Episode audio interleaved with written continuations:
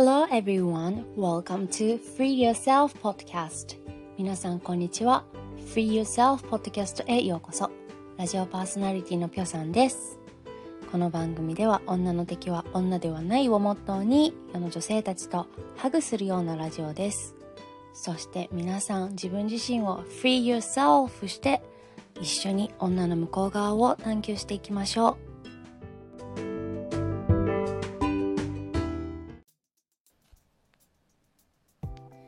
皆さんこんにちは。ラジオパーソナリティのぴょさんです。えっとちょっと配信遅れちゃったんですけど理由は私が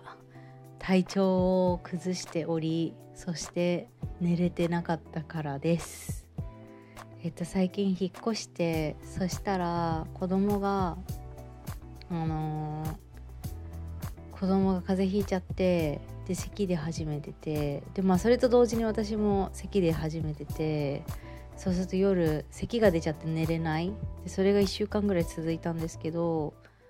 でそのうち子供は良くなったんですけどそしたら私も寝れなくなっちゃってもうね本当にしんどかった。今もちょっとまだ少しずつ良くなってるって感じなんですけどね。あのね不眠症ってねなんだろう。眠いしめっちゃ疲れてるんですよね。疲れてるけど頭はなんか冴えてるみたいな状態だったりとか動機が止まらないっていう風になってくるんですけど。で何がしんどいって熱とかじゃないからなんか薬を飲めば治るっていうわけでもないじゃないですか。であのー、まあ、睡眠薬とかあると思うけど私は個人的にあんまり飲みたくなかったのとあとまあ妊婦だから飲めないっていうのもあってそうそう。で原因がわからないっていうのがめちゃめちゃしんどくてけど疲れてる眠いけど寝れないみたいな。昼寝とかもねちゃんとできないんだよね。なんかねすぐ目覚めちゃうの。で最終的にたどり着いたのが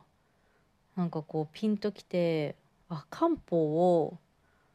飲んでみようって思ってあと漢方のお店に行ってちゃんと見てもらいたいって思ってでなんでかっていうと漢方ってこう一人一人の体質を聞いてそれに対して処方してくれるんで、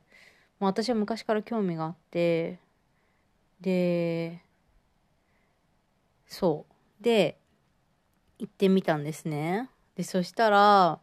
めちゃめちゃそのお店が良くて、何が良かったってカウンセリングをしてもらえたことが一番大きくて、で、その漢方の薬局の人も、えっと、子供がいる女性だったので、まあ、すごいこっちの気持ちも分かってくれて、で、私の、まあ、性質も見てくれて、で、結局血が足りてないっていうことになったんですけど、でまあそれは妊娠してて子供がやっぱり血をどんどんどんどん取っていくからそれでもう足りてないからおそらく寝れてないんじゃないかっていうことになってでまあその血を補う漢方であったり、まあ、その他の必要な部分を補う漢方っていうのは最終的に出してもらったんですけどでそしたら昨日やっぱりちょっと体が違った気がして寝る時になんかあなんかちょっとずつなんだろう眠いっていう感覚が戻ってきてる気がするって思ったんですよね。前まではねなんだろうなんか疲れてるけど眠くなんないんだよね。不思議なことに。っていう風になってました。そ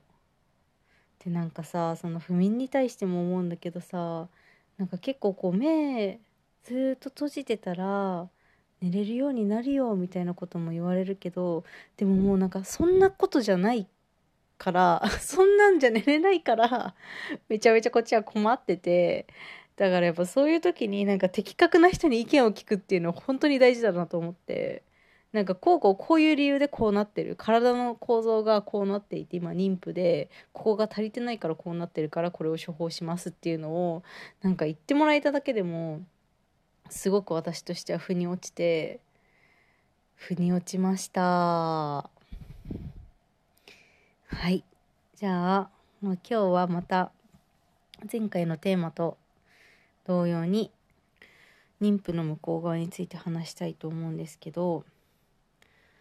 でねあのねそれでそのさ寝れないっていう不眠っていうところでからも私は思ったのは寝れないとかってこうないがしろにしがちだよなって思っててその子育てでも寝れないってよくあるじゃないですかでもそれでもいやしょうがないよ子供起きるからって言われたりとかいやママは寝れないものなのよって言われたりとか、まあ、母親って、まあ、疲れてるじゃないですか。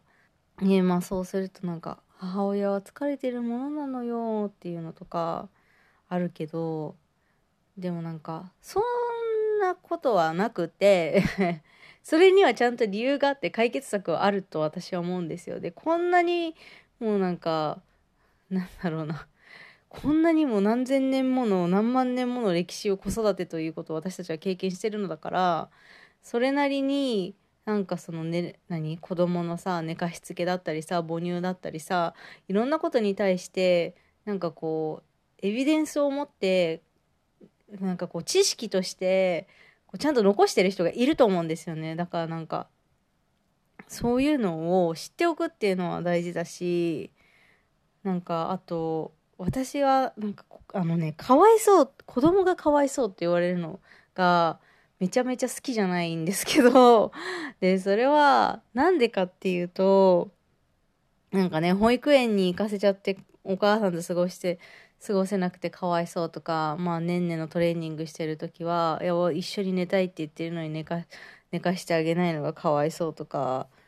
まあそういうふうにねあのやってる本人がねかわいそうって感じてたら別にいいと思うんですけどなんか他人がその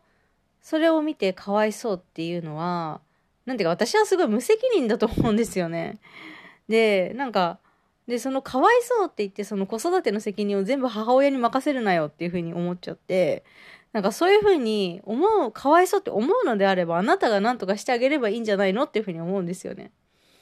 だからなんか本当に世の中の子育てにあの関わってる人はもう簡単に他人の他人の子供とか、まあ、自分の子供もそうだけど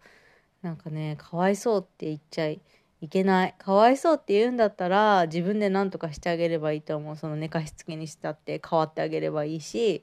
なんか保育園に行かせるのがかわいそうって言うんだったらあの誰かが保育園にじゃあ行かないようにその子を見てあげればいいと思うお母さんだけじゃなくて。はい。っていうちょっと熱い気持ちが爆発してしまったけどっていうふうに思います。で そこからなんかまあ付随して妊娠中に準備しておけばよかったことの話なんですけどあの、まあ、まず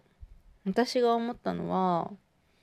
まあ母親だけが全部子育ての責任を持たないように誰かに何かあったらサポートをしてもらえるような体制をとっておく。そういった話をもちろん自分のそのパートナーにやってほしいっていうのをあらかじめ